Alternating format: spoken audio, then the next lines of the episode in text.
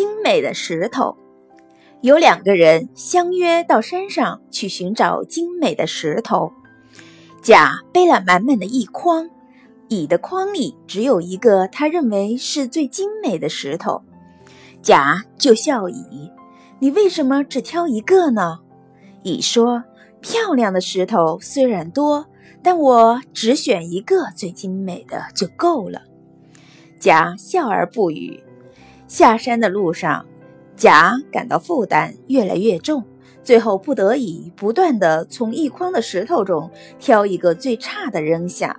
到下山的时候，他的筐里结果只剩下一个石头。